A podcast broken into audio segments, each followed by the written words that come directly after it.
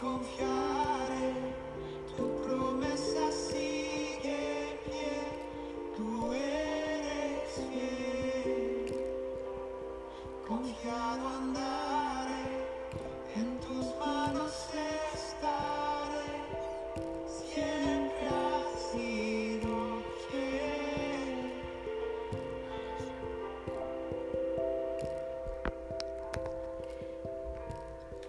Bienvenido a este podcast devocional y espiritual. Una vez más te saluda Paula Velázquez. Puedes tomar una posición cómoda y vas a buscar un lugar donde por unos minutos te sientas y te sientas cómoda. Esta es la cuarta parte del podcast devocional que venimos compartiendo esta semana acerca de la introducción al pensamiento. Y vas a cerrar tus ojos por unos minutos y vamos a hacer una respiración profunda. Y aquella respiración que ahí estás haciendo, la vas a soltar. Y al momento de soltarla vas a pensar en qué es lo que tú quieres experimentar de Dios tan solo con escuchar esta información.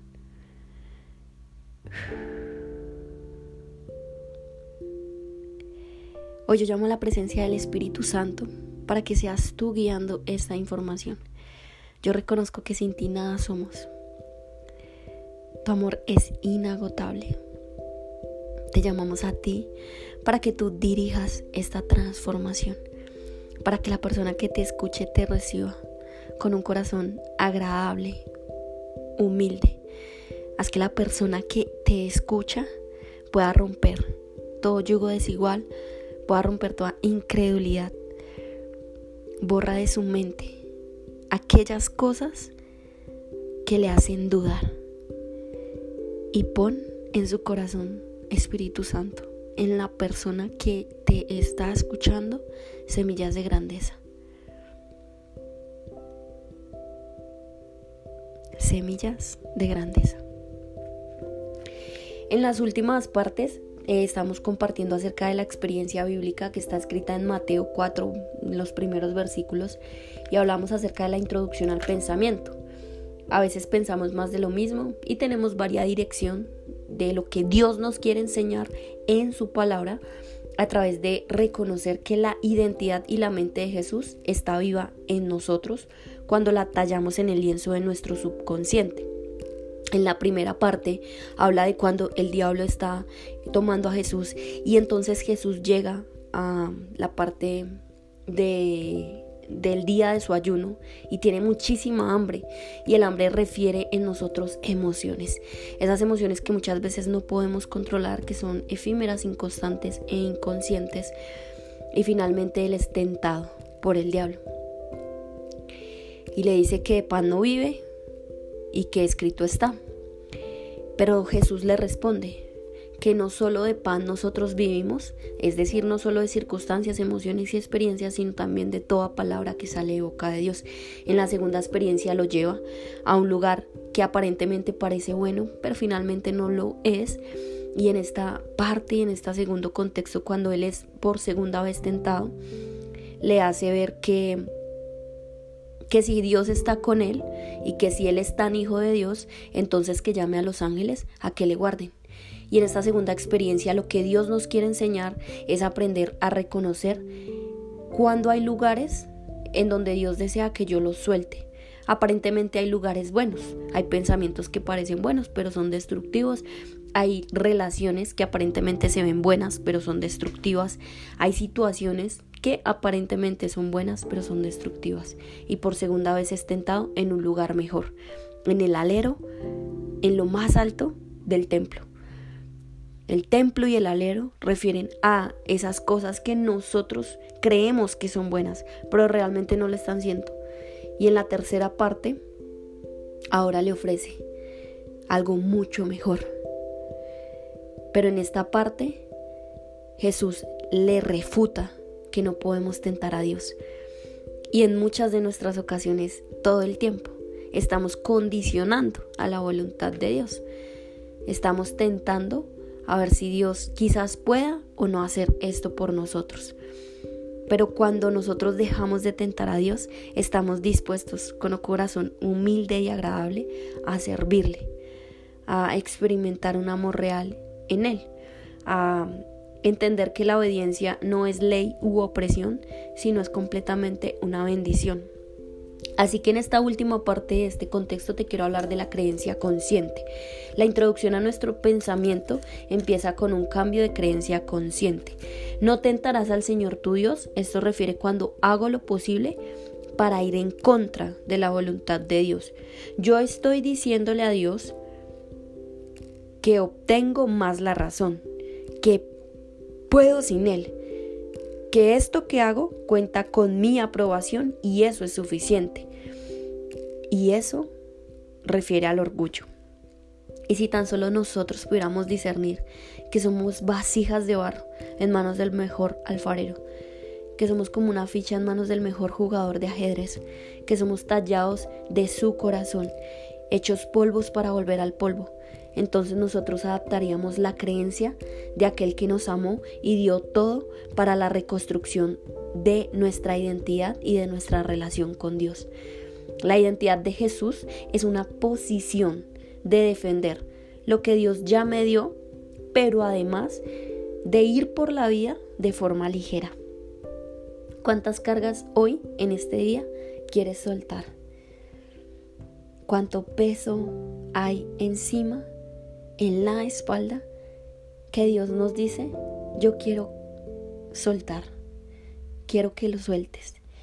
Y si en algún momento Dios me pide soltarlo, tentar a Dios y el significado para Jesús era morir por un momento a la tentación de creer que ese lugar era bueno.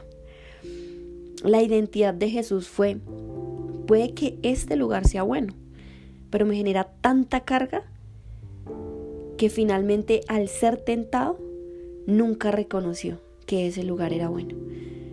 Se dejó guiar por la voluntad de Dios. Fue quebrantado cuando le dijeron los ángeles que le cuidaban.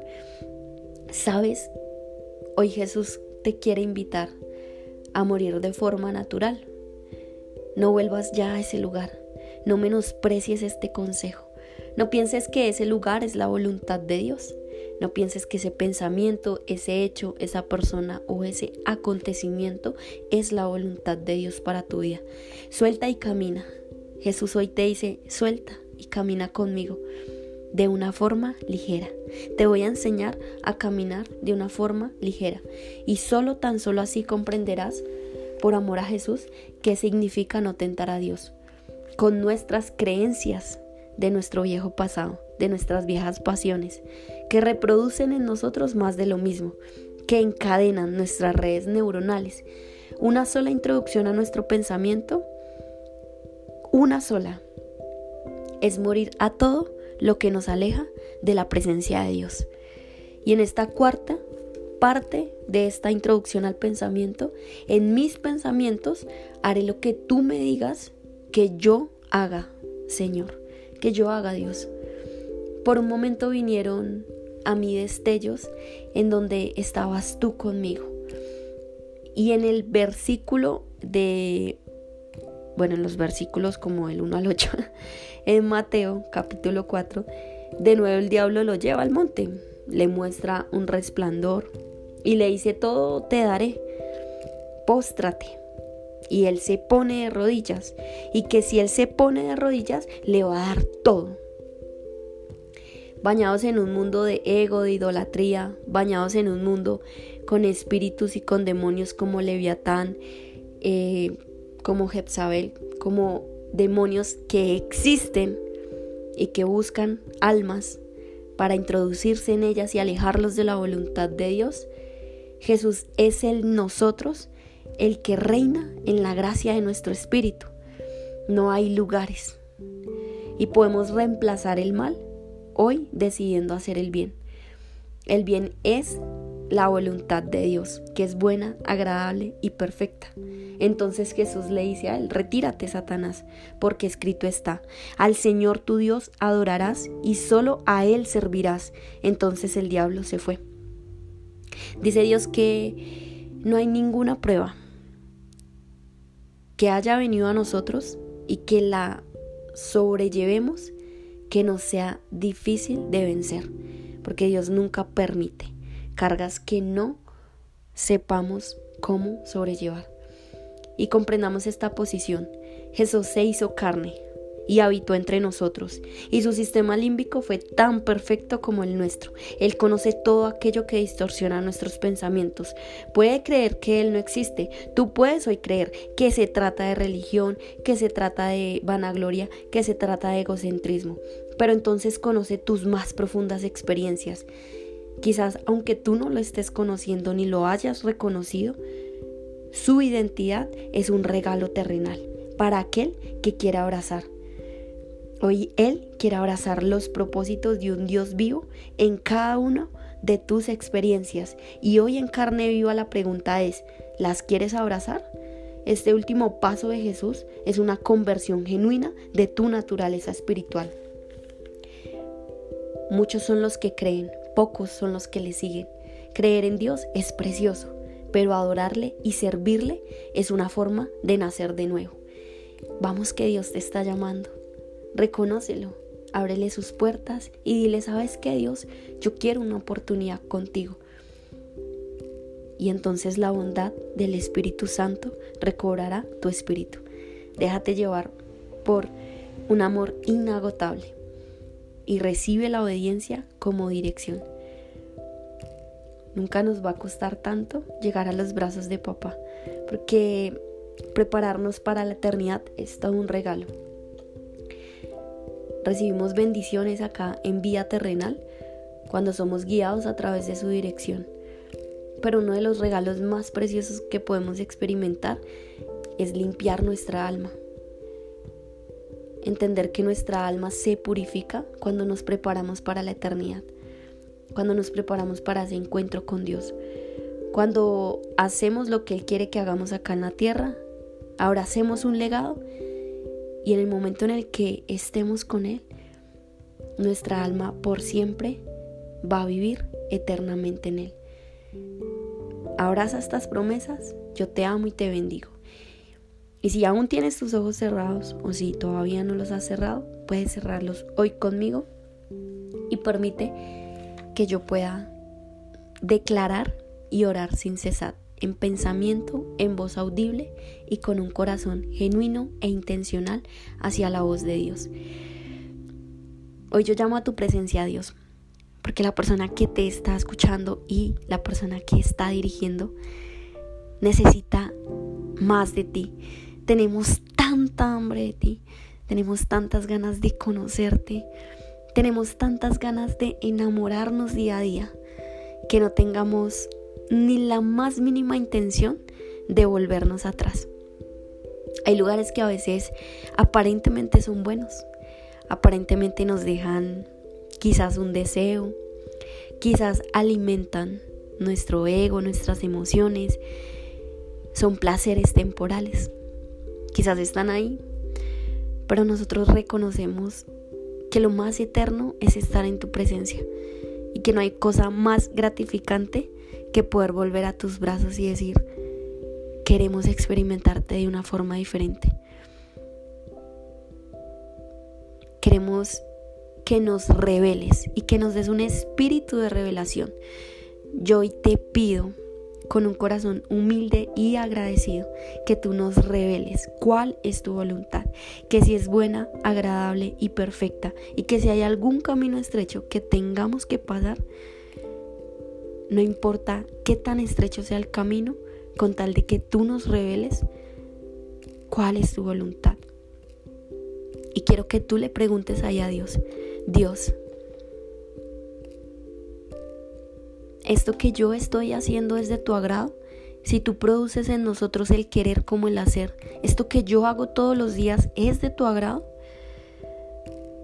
¿Esta relación que yo tengo es de tu agrado? Si yo tengo este pensamiento, ¿este pensamiento es de tu agrado? Cámbiame. Y si lo hiciste de forma genuina, recibe hoy un amor inagotable por parte de Él.